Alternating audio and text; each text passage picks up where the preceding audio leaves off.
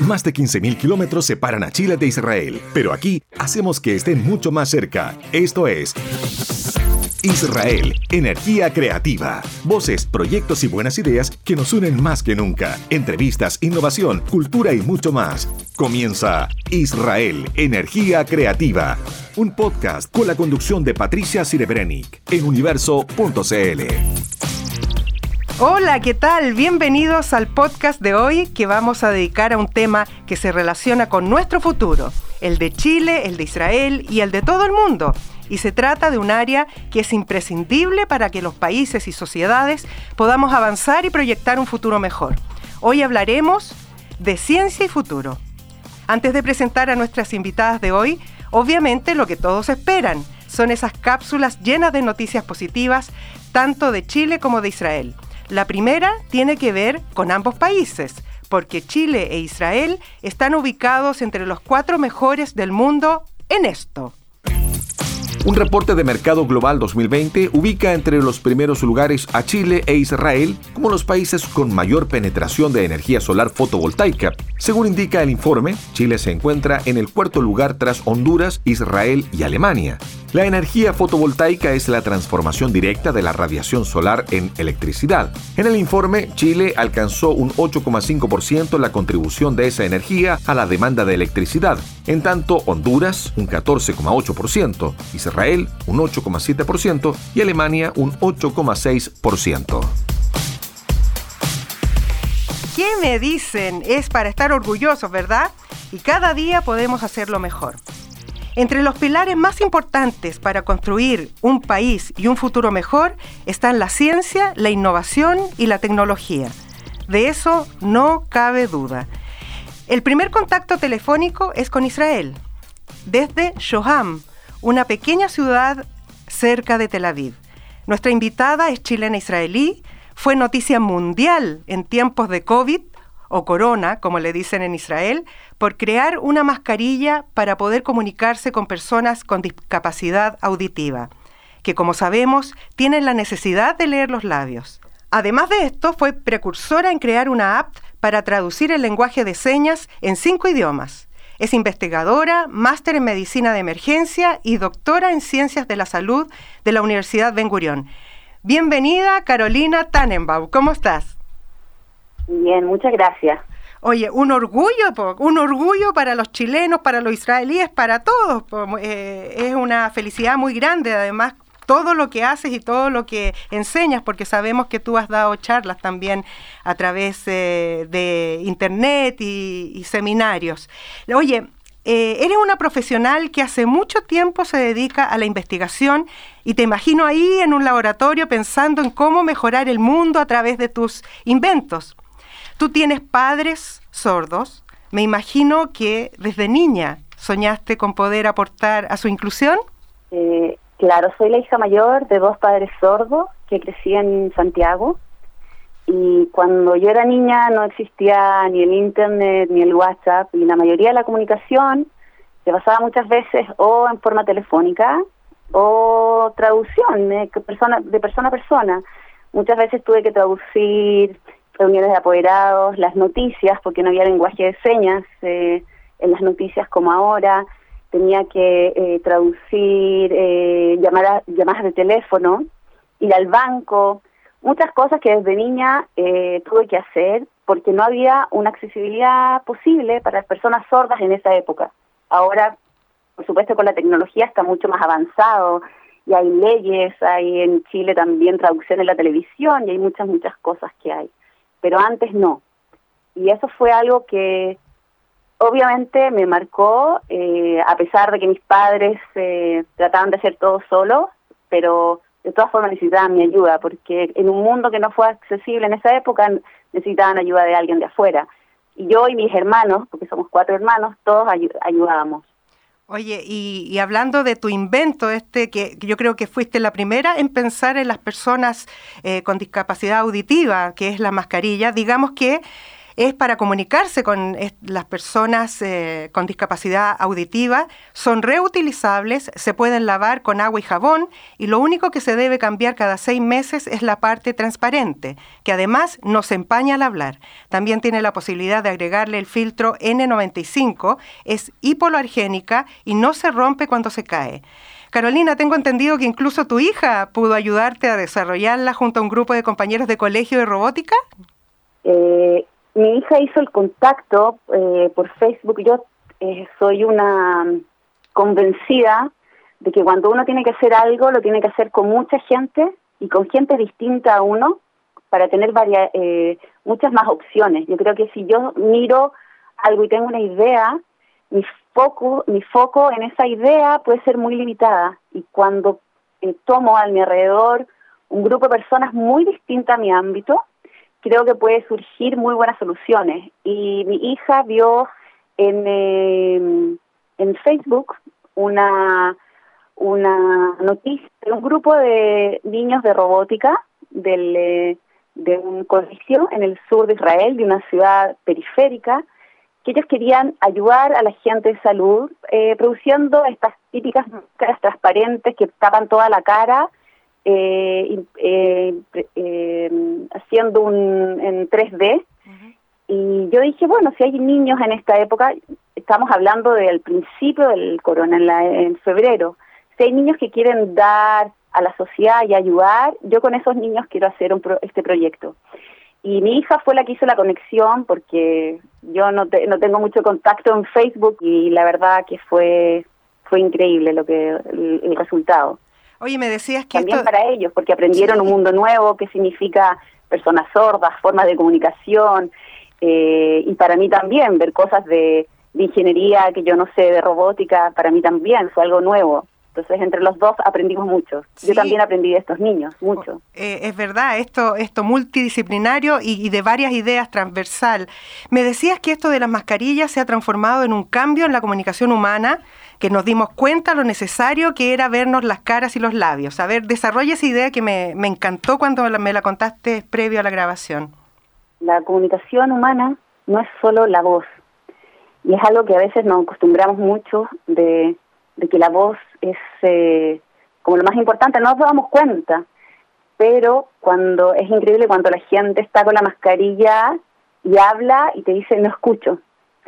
Y sí hay transmisión de voz, pero nosotros no nos damos cuenta que todos nosotros leemos los labios y que todos nosotros eh, recibimos eh, comunicación por la mímica, por nuestras facciones, Oye, eh, ahora uno no sabe si hace puchero. las máscaras cuánto nuestros ojos transmiten comunicación, pero también nos damos cuenta cuánto la voz no es el no es la la, la única eh, comunicación que recibimos y también si hablamos uno con el otro. Hablar no es solo la voz, eso fue eso es lo increíble que estamos dando cuenta ahora con el con el corona, con la epidemia. Sí, e, eso que, te interrumpí, perdona, pero eso de que la gente a veces hace puchero o aprieta los labios porque está con rabia y no te quiere responder, o está con, con pena o, o, con sonrisa, y es increíble cómo nos empezamos a, dar cuenta, incluso empezamos a gritar para hablar. Yo ya soy gritona, imagínate ahora que estoy con esas máscaras de género. Oye, es todo un cambio, eh, Carolina. Todo un cambio y también piensa a la gente eh, a la gente que, que, por ejemplo, los niños, eh, que los bebés que ahora nos ven con máscaras, vamos a tener que investigar qué pasa con ellos, porque también es una forma de comunicación, no es una cosa de un tiempo o algo, es un año que estamos casi, que todo el mundo está con máscaras. Es algo que hay que investigar en el futuro también, la, influencia de las máscaras en, estos niños, por ejemplo. Carolina, tú estudiaste en una prestigiosa universidad israelí y has tenido oportunidad de conocer mucho de cómo se lleva a cabo la preparación de profesionales, la investigación e innovación. Cuéntanos qué es eh, lo diferente o lo destacable de allá de Israel. Eh, la Universidad de Ben Gurion es una universidad que queda en, el sur de Israel eh, y está cerca de muchos de muchas ciudades periféricas y una de las cosas que hay, por ejemplo, es que cada estudiante que entra a estudiar eh, llena un formulario electrónico y dice dónde se quiere voluntarizar si pasa algo. Por ejemplo, yo me puedo voluntarizar eh, eh, una hora a la semana, una hora al mes, una hora es. Eh, dicen, uno puede llenar el formulario, formulario y dice, yo quiero, por ejemplo, voluntarizarme con niños, con adultos mayores, con, con personas con discapacidad y cuánto tiempo. de ahí, o también yo, si hay, por ejemplo, en Chile, un terremoto, yo me puedo voluntarizar solamente en épocas de catástrofe, en este, en, por ejemplo, ayudar a organizar eh, alimentos perecibles, eh, no perecibles, a eh, buscar, arreglar casas y cosas así. Primero que nada, eso empieza en la universidad. Cuando uno ya entra, ya tiene su, su formulario y pensar en dónde yo me puedo voluntarizar, que es algo increíble. También cuando uno estudia, las universidades acá te dan muchas opciones también, hasta, por ejemplo, a mí cuando hice mi máster y magistrado, eh, la universidad me pagó un curso del ministerio, de un ministerio de gobierno en, Israel para poder promover la salud, donde en este curso de un año eh, había gente que era de las municipalidades, no gente de salud, no gente del área de la salud, por ejemplo, gente de, transporte, gente de la municipalidad, gente que trabaja en colegios. Entonces, entre todos mirábamos, la, la salud no es sola eh, privilegio, por ejemplo, del Ministerio de Salud. Es algo que acá todos tienen que trabajar sobre eso. Y es algo muy increíble que, que las universidades, por ejemplo, te manden a otro lugar a estudiar y ellos te paguen los estudios, por ejemplo, porque saben que puede de ti puede salir algo bueno, Que es eh, increíble cómo invierten en los estudiantes, porque hay una... Mm, eh, piensan acá en Israel que como en Israel no hay muchos recursos naturales, eh, el recurso natural eh, es la, mente humana. Y acá la tecnología por eso está tan avanzada, porque dan muchos, eh, eh ayuda mucho a los estudiantes a pensar y hacer cosas. Por ejemplo, si yo tengo una idea de esta aplicación, me van a ayudar, me van a, ahora con las máscaras, por ejemplo. La universidad no consiguió la plata para que yo formara la máscara, pero ellos me ayudaron, a recaudar eh, fondos, me ayudaron a hablar con las, eh, con, por ejemplo, con la televisión, con eh, toda la, el área de, la media. me ayudaron a hacer cómo se hace, por ejemplo, un asesoramiento económico, cómo puedo hacer el, todo lo que es la patente. Y todas esas cosas me, ayudó a la universidad. No, no es algo que yo agradezco mucho a la universidad en eso, pero no solo yo, hay muchos estudiantes que la universidad los apoya y los manda a estudiar y también hay eh, trabajo en conjunto con otras universidades. No existe la, mucho la competencia. Por ejemplo, si en mi universidad, por ejemplo, no había cursos de, de, de, de ciencias de discapacidad, por ejemplo, me mandaron a la Universidad Hebrea a estudiar dos cursos. Oye, Carolina, no podemos despedirnos sin que nos cuentes de tus otros inventos. Por ejemplo, el que hiciste hace cinco años de la app eh, para lenguaje de señas, traducirlo en cinco idiomas. ¿Qué idiomas elegiste y por qué? Bueno, eh, fue un poco más de cinco años, pero eh, primero que nada, el lenguaje de señas israelí, el hebreo, el árabe, el ruso y el inglés. las lenguas oficiales, acá hay mucha gente de muchos países que vive acá, y las lenguas oficiales acá en Israel es el hebreo y el árabe, pero además vive un grupo de migrantes muy grandes que son rusos y también la mayoría que puede hablar inglés. Y como el inglés son letras latinas, el ruso como ruso distintos tipos de letras, el árabe tiene distintos tipos de letras y el hebreo también. Por eso elegí la, elegimos el grupo que hicimos este, esta aplicación, esas, esas, esas, esos idiomas y también con lenguaje israelí, porque yo es para apoyar a la gente, para que se puedan comunicar las personas con discapacidad auditiva y personas que hablan con lenguaje de señas. Pero se adapta a todos los países del mundo. Oye, Carolina, tenemos que despedirnos para irnos a un corte musical. Eh, muchas gracias por todo y te invito a escuchar esta canción que es israelí, se llama Terminal 3, la canta Dudu Aharón y nos invita a pasear, a visitar distintas partes del mundo, Sudamérica, Estambul y tantas partes más. Un millón de gracias Carolina, un abrazo. Un abrazo, chao, chao.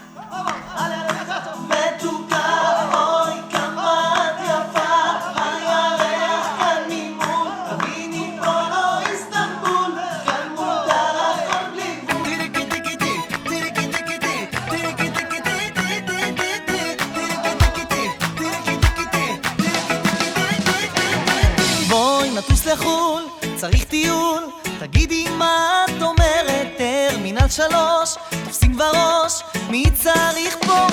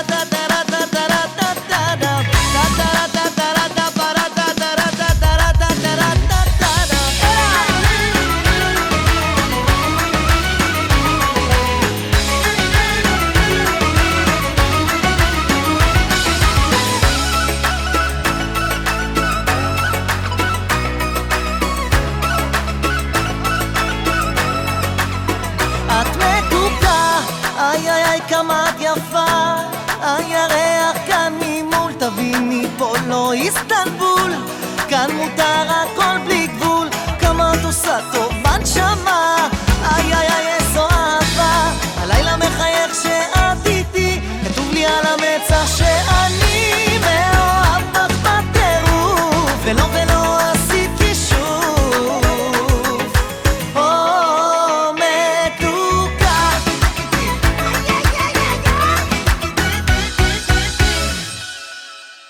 Energía creativa. Nuestra siguiente invitada es doctora en física, Premio Nacional de Ciencias Exactas 2019 y además en 2018 recibió la distinción presidencial por su aporte en derribar los estereotipos de género. Es directora del Centro para el Desarrollo de Nanociencia y Nanotecnología, SEDENA, de la Universidad de Santiago de Chile. Un orgullo tenerla en el programa. Bienvenida, Dora Albert. Muchas gracias, Patricia. Oye, eh, espero que podamos conversar todas las preguntas que, que tengo, así una lista larga. La primera, porque no son muchas las mujeres en el ámbito de las ciencias y menos que hayan ganado un premio nacional aquí en Chile. Así que doble orgullo para las mujeres chilenas. Eh, ¿Por qué es difícil para una, una mujer en Chile insertarse en esta área y cómo el Estado puede contribuir a la equidad e inclusión? En esta área de ciencia? Que, es cierto que somos muy pocas las mujeres reconocidas con este premio y con otro, pero confío en que poco a poco nuestros logros académicos van a ser más valorados y nosotros vamos a ser menos tímidas también en defenderlos. En cuanto a las faltas científicas, muchas veces las mujeres culpamos de esta discriminación a los hombres, pero me temo que en este ámbito alguna pequeña responsabilidad nos cabe también a nosotras. Por ejemplo, para las mujeres es difícil insertarse en distintas áreas laborales. Primero porque el que selecciona es casi siempre un hombre. Segundo porque si es joven piensan que puede querer tener hijos y los permisos de natalidad son largos y a pesar de las nuevas políticas los hombres simplemente no toman el postnatal. Sin embargo, en el ámbito de la ciencia hay espacio para que las mujeres podamos destacarnos, pero necesitamos primero que los papás y las mamás no insistan en regalarle muñecas a las niñas y nunca microscopios, robots o legos como a los niños. Y en las escuelas necesitamos que las y los profesores saquen al pizarrón a las niñas y a los niños por igual a resolver los problemas de matemáticas. Creo que solamente cuando los jóvenes crezcan igualmente tratados en sus casas y colegios vamos a poder mostrar que la ciencia y la inteligencia no tienen género. Oye, pero no me había dado cuenta de eso de, quién pasa el pizarrón, Dora. Eh, lamentablemente es así, las niñas salimos a recitar o hablar de los libros y los hombres en general salen a hacer problemas de matemáticas. Oye, eh, Dora, cuando, cuando usted recibió el Premio Nacional, eh, el país la destacó por su gran contribución al desarrollo en el país de la nanociencia, nanotecnología, componentes esenciales de la denominada revolución industrial del siglo XXI. ¿A qué se refiere que sea una, un componente esencial y cuál es la revolución industrial del siglo XXI? Bueno, el, desarrollo de la investigación científica y tecnológica en el mundo en los últimos 25 años es gigantesco. Dicen que en este momento hay más científicos vivos que los que había en toda la historia de la humanidad. Y en nuestro país esto no ha sido diferente. Por otro lado, la Internet ha globalizado el conocimiento y, ha eliminado las fronteras y el desarrollo de la inteligencia artificial, por otro lado, nos abre múltiples desafíos para las generaciones actuales y futuras. En paralelo con esta revolución de la inteligencia artificial, los sistemas a escala nanométrica muestran propiedades muy diferentes a las que presentan los mismos materiales a escala mayor. Por ejemplo, el carbono, que, que lo conocemos como carbón, muy liviano y algo frágil en tamaños macroscópicos, a tamaños nanoscópicos es 300 veces más duro que el acero. Y, por supuesto entonces nos abre un montón de oportunidades como el fuselaje de un avión, que va a ser entonces muy resistente, pero también va a ser muy liviano, por lo tanto va a consumir menos combustible y contaminar más. Y como recién estamos descubriendo estas nuevas propiedades de los materiales a escala nanométrica, las aplicaciones que podemos desarrollar son enormes y, y creemos que están de alguna forma limitadas solamente por nuestra imaginación. Por ello podemos hablar de una nueva revolución industrial. Vamos a tener un cambio radical de toda la tecnología. Usted ha visitado Israel en dos ocasiones, o tú, mira, estoy, eh, me dice la productora que estoy tuteándola, tratándolo de usted. Perdone, ¿ah? Como tú quieras, me puedes tutear como, como tú quieras. Ya. Tú has visitado Israel en dos ocasiones por motivos profesionales. La primera con un grupo de investigadores de Chile y conociste las capacidades en temas de nanotecnología y la segunda con un grupo de alumnos de USACH y la Universidad de Chile. Cuéntanos qué vieron, qué destacarías y qué puede aplicarse en Chile, porfa. Mira, vi un sistema científico ordenado, estructurado, bien financiado y además de una increíble calidad. Israel, gracias a sus políticas de largo plazo en ciencia y tecnología, ha recorrido el camino completo, es decir, posee excelentes programas de, pre, y posgrado que aseguran para al país la existencia de un gran número de científicos que trabajan también en una gran diversidad de temas de frontera. El país invierte alrededor del 4% de su PIB en ciencia, esto es 11 veces más que Chile, que invierte el 0,34% de su PIB. Los financiamientos en Israel obedecen a políticas de largo plazo que permiten el desarrollo de conocimiento, pero también la transformación de este conocimiento en tecnología. Las universidades fomentan la transformación de conocimiento en tecnología y emprendimiento. Entonces creo que la relación de Israel con la ciencia es sin duda el mejor ejemplo de lo que la ciencia puede hacer por un país. Ciertamente es un modelo que nos encantaría pudiera aplicarse en Chile. Oye, pero hay algo que, necesito tenerlo un poco más claro. Cuando, cuando vas a Israel, entonces, no es eh, el tema de la información que manejan nuestros científicos aquí o los conocimientos, sino de cómo, cómo gestionar ¿Me entiendes que es que ustedes estudian lo mismo que los de allá, pero va por la gestión la diferencia? A ver, aclárame un poco eso. Mira, yo creo que no hay barreras en el manejo de la información. Allí no está el problema. Con, con eh, la Internet podemos acceder a toda la información en todas partes. Por otro lado, las, las exigencias de la ciudadanía en, por ejemplo, calidad de vida, cuidado del medio ambiente, economía circular, mejor salud, etcétera, son las mismas en los dos países. Sin embargo, las respuestas estatales e institucionales son muy distintas. Los presupuestos y las prioridades han sido diferentes en los últimos 40 años en ambos países y bueno, por ello los resultados actuales son distintos. Hay, mm, hay también un enfoque distinto que me lo decías cuando estábamos preparando esta grabación, que es eh, los científicos dentro de las empresas, o sea, no sé, una, una empresa de neumáticos que tienen un área de, giros sin tornillos, me imaginé yo cuando tú me lo contabas. Cuéntame un poco de eso también. Sí, bueno, efectivamente, eh, eso es lo que nos encantaría ver en Chile. En nuestro país el empleo mayoritario de los doctores es la academia. Y allí tenemos en general una escasa vinculación con la empresa y el sector productivo. En Israel esto no es así. La investigación está muy ligada a la empresa y, eso ha cambiado la valoración de la ciencia en el país. Ojalá en nuestro país pudiéramos vincularnos mucho más con el sector privado y, y, colaborar más, trabajar juntos en las soluciones y optimizaciones tecnológicas que requiere la empresa nacional. Allí efectivamente estamos muy al debe todavía. ¿Y qué aspecto destacarías eh, de lo que ha avanzado Chile en el área de la ciencia, la, nanociencia y nanotecnología, que es eh, tu área?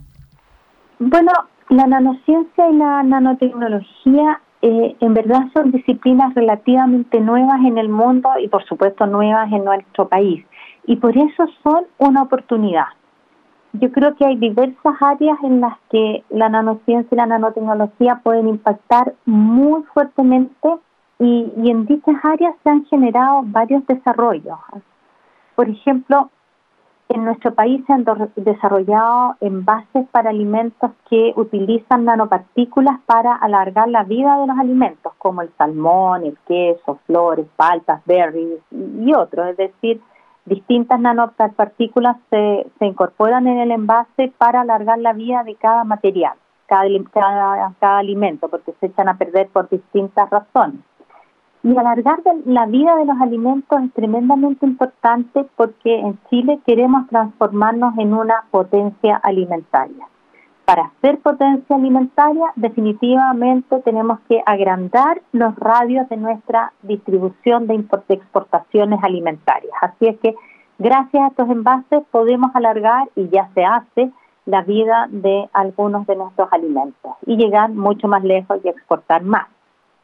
Por otro lado, en minería, por ejemplo, podemos producir sensores ultrasensibles usando nanotecnología y, esto es bastante interesante porque la, escala de la minería es una cosa gigantesca y la escala de los nanos es nanométrica.